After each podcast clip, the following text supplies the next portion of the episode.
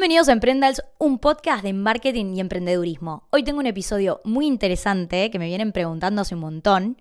¿Cómo perder el miedo a exponerse en redes sociales? Acá estoy con Mai Pistiner, periodista, generadora de contenido y también creadora de la Academia Mai Pistiner, da cursos de oratoria y es experta en el tema. Seguro ya la conocen de las redes. Hola Mai, ¿cómo estás? Hola Belú, súper, súper, súper bien. Gracias por, por tenerme acá. Gracias a vos por recibirme en tu casa y en tu estudio increíble. No saben lo que es. Este estudio es espectacular. Mai, vos estás todo el tiempo creando contenido y me parece que sos la indicada para hablarnos de este tema. ¿No? Porque hay muchos emprendedores del podcast que me dicen, Pelu, tengo miedo a mostrarme en las historias de Instagram. Y esto yo creo que es algo fundamental a la hora de tener un emprendimiento porque el storytelling es clave en las redes sociales. Y ni hablar en TikTok, donde la única herramienta es el video. Si no te expones, estás al horno.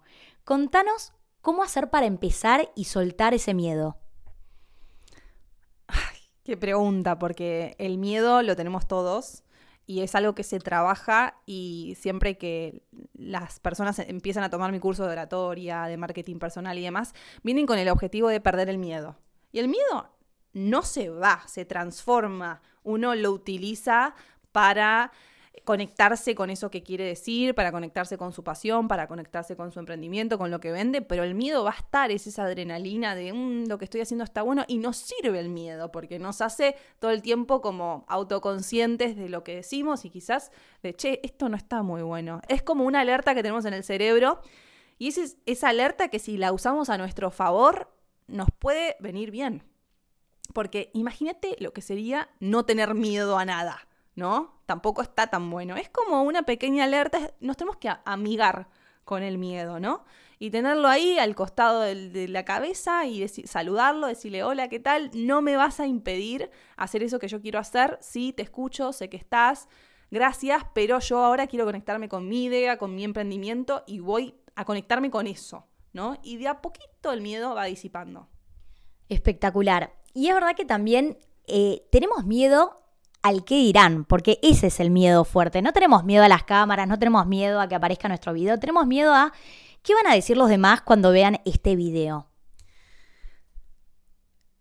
Eso, eso sí de a poco creo que se va yendo. No sé qué opinas vos, Belu, porque eso es algo que vos también vivís a diario, pero me parece que eso es algo que sí se va yendo de a poco. De hecho, me imagino cuando vos empezaste, no sé, cuando habías empezado con tu marca, que tuviste que hacer tus primeros, no sé, posteos de Facebook, no sé qué había en ese momento, ¿no? Y quizás vos decías, ay, ¿qué va a pensar mi vecina, mi prima, mi compañera de la primaria, de la secundaria, cuando vea esto? Y mirá si fracasa, yo quedo como una loser. O sea, creo que eso aplica a todo, no solo a exponernos en cámara, ¿no? Y me parece ahí es, de nuevo, conectar que, lo hagas para vos, porque si lo haces para el resto, medio que sonaste. Es conectar con eso que a vos te apasiona. Y si a vos te apasiona ese negocio que tenés en la cabeza, esa idea, ese emprendimiento, nada te va a frenar, no te va a frenar tampoco la opinión del resto que va, va a estar.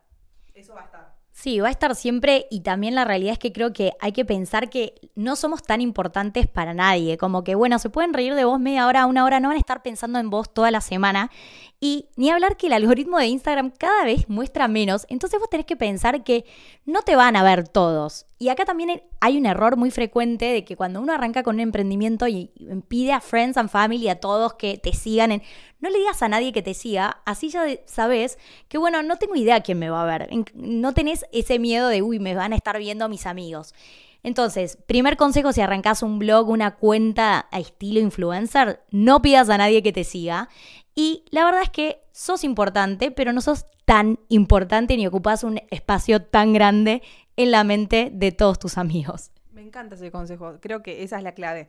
Es como que nos enrollamos mucho, esta sociedad occidental nos hace ser como muy egocéntricos, muy narcisistas y nos enfocamos mucho como en el que dirán y realmente si nos pusiéramos en la cabeza del resto nos daríamos cuenta que están con otros temas. Quizás sí, sí, quizás seas el foco de una burla o de un chiste, así como a Tini le pasó hace poco que se burlaron de su ombligo.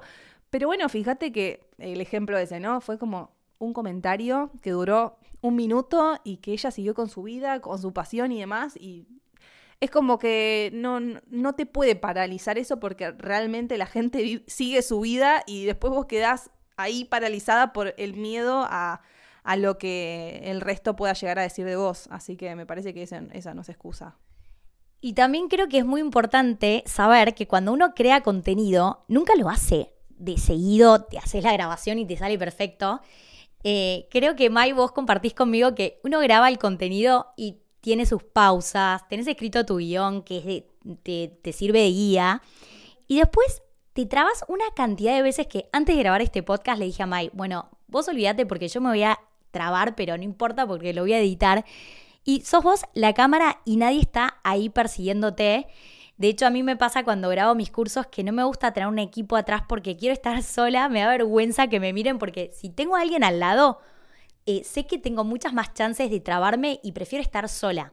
Distinto claramente es un vivo, pero cuando arrancas a exponerte en redes, lo vas a hacer mediante historias, que sabes que podés frenar y podés grabar las historias todas las veces que quieras. Nunca sale perfecto y todo de una. Recontra. Yo, de hecho, me pasó algo parecido con mi podcast. Hace poco me ofrecieron empezar a grabarlo en un estudio y yo les dije, te agradezco un montón, pero no, sería un bochorno grabarlo en un estudio porque creo que de los 30 minutos que salen en Spotify yo grabo el doble. Digo mucho más de lo que termino publicando porque hay pensamientos que yo, en mi caso el podcast lo hago como muy improvisado, demasiado para mi gusto, pero bueno, es lo que me sale.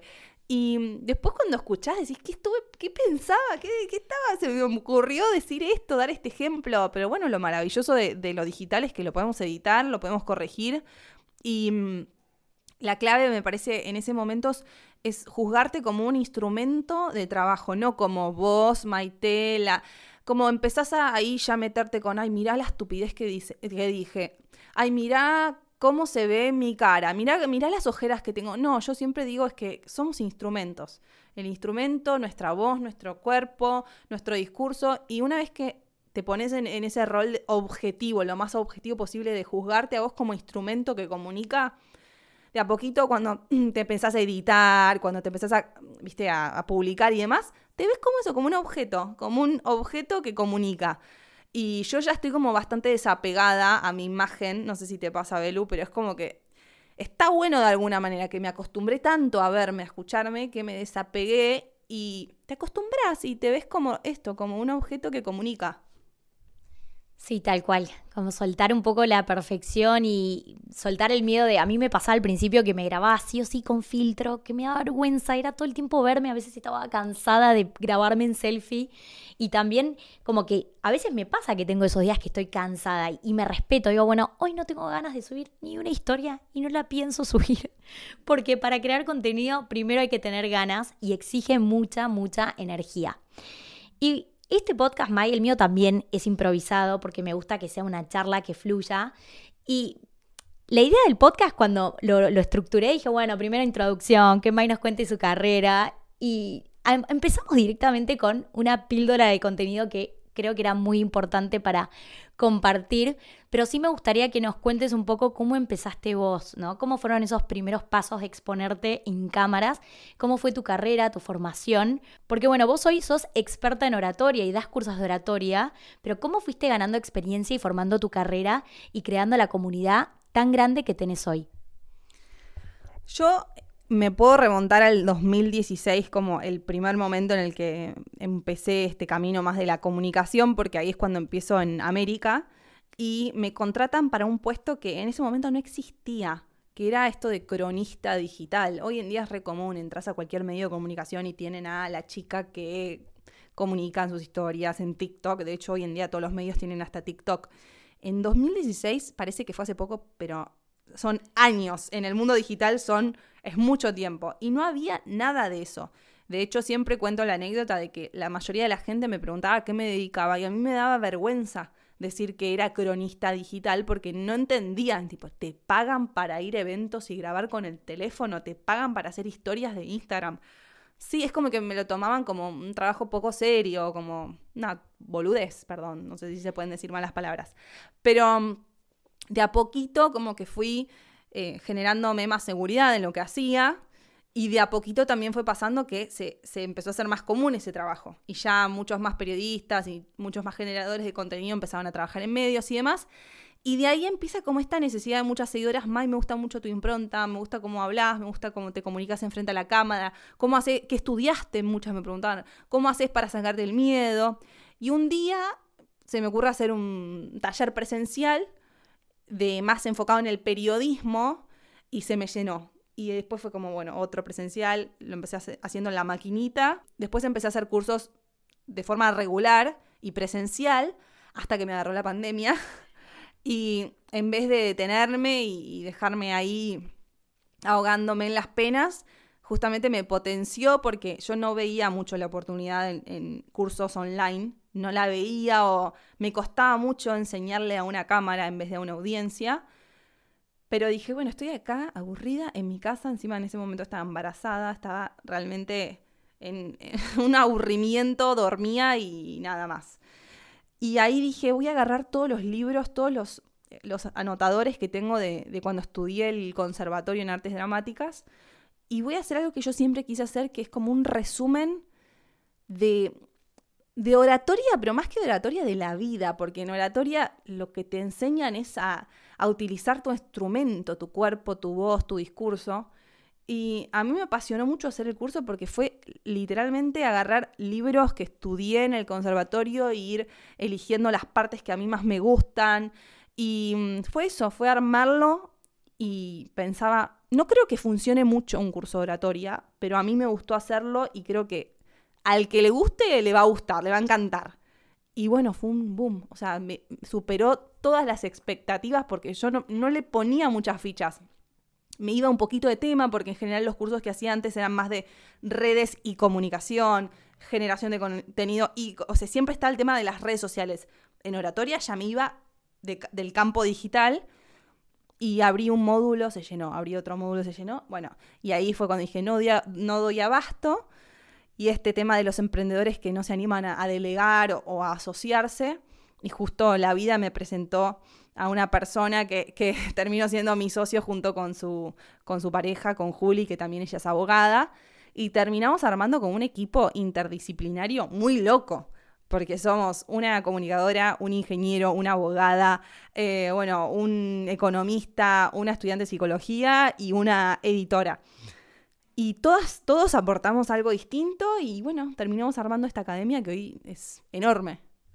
Es una locura eh, el negocio digital que armaste y, el crecimiento exponencial que tiene, que uno no se imagina que puede llegar a, todo el mundo con un mensaje tan lindo y, con un propósito tan lindo que es potenciar a otras personas. Y justamente la oratoria que como decías es para todo, es para la vida personal, es para la vida laboral, es para la vida amorosa, cómo nos comunicamos, es súper importante, es algo que forma parte de nuestra vida eh, y la verdad es que el curso es excelente. Y bueno, acá tenemos un regalo para todos los que están escuchando el podcast, que con el código EMPRENDALS tienen un 25% de descuento. Yo acá en la descripción del episodio les voy a dejar el link directo a la academia y el cupón aplica para todos los cursos, no únicamente el de oratoria. Eh, menos para lo que es los combos, que ahí en la academia van a encontrar eh, combos exclusivos de distintos cursos por si quieren hacer más de un curso, que está buenísimo. Y hablando del curso y hablando de oratoria, Mai, me encantaría que cerremos este episodio con algunos consejos claves de oratoria, los principales. Me encanta. El primero que recomiendo, que es algo muy frecuente que tenemos el 99% de las personas, son las muletillas que entorpecen mucho el discurso y uno piensa que no las tiene hasta que se, escucha los audios de WhatsApp.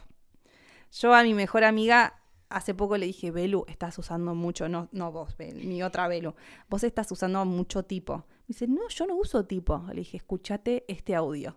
Y se lo mando, el que me había mandado ella. Ay, no, May, no, nunca pensé que era tan grave. Nunca en mi vida pensé que era tan grave.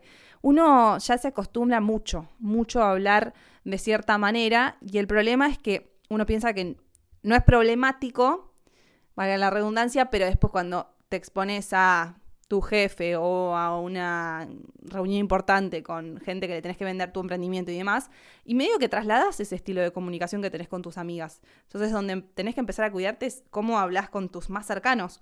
Entonces, el ejercicio que yo les propongo es que se escuchen el último audio que mandaron y que anoten todas las muletillas que tienen. las más frecuentes son tipo, eh, eh, literal, bueno, el arre es más para el, para el centennial, pero cada uno está con su muletilla. Y que la notes y después trates de ejercitar, volver a mandar ese audio, quizás te lo puedes mandar a vos misma, sin esas muletillas. O sea, en vez de usar la muletilla, guarda el silencio. Hace un silencio. Quizás al principio va a ser raro porque vas a estar haciendo silencios a cada rato y después esos silencios se van a ir reduciendo. Y bueno, después una vez que te volvés consciente de esas muletillas, vas a estar por la vida escuchando muletillas por todas partes, pero me parece que un, discurso limpio es muy hermoso escuchar, es muy lindo escuchar un discurso limpio sin, sin muletillas, así que ese es un gran primer paso. Buenísimo, me encanta. Yo tengo bastantes muletillas, así que lo voy a tomar en cuenta. Por ahora no. No, ay, qué bueno, está buenísimo. No, y lo de las pausas es verdad que uno le tiene miedo a las pausas. Y al contrario, te dan autoridad, pero generan como miedo. Ay, voy a, va a parecer como que no sé la respuesta, como que no sé qué decir. Y... Sí, tal cual. No, después ponete a buscar en YouTube silencios en discursos, vas a ver discursos impresionantes que tienen silencios eternos y vos decís, ¿cómo hicieron? Bueno, justamente el efecto contrario al que uno se imagina, genera autoridad. Y déjame decirte también que algo que, he descubierto en los últimos meses algo muy lindo de la oratoria y de estudiar oratoria, porque muchas personas me preguntan beneficios ¿no? de estudiar oratoria. Creo que lo más lindo que tiene, que lo descubrí estos últimos meses, es que te genera mucha empatía. Te explico por qué. Cuando estudias oratoria te das cuenta que, bueno, todos los miedos, todas las cualidades más humanas que tenemos, las tenemos todos.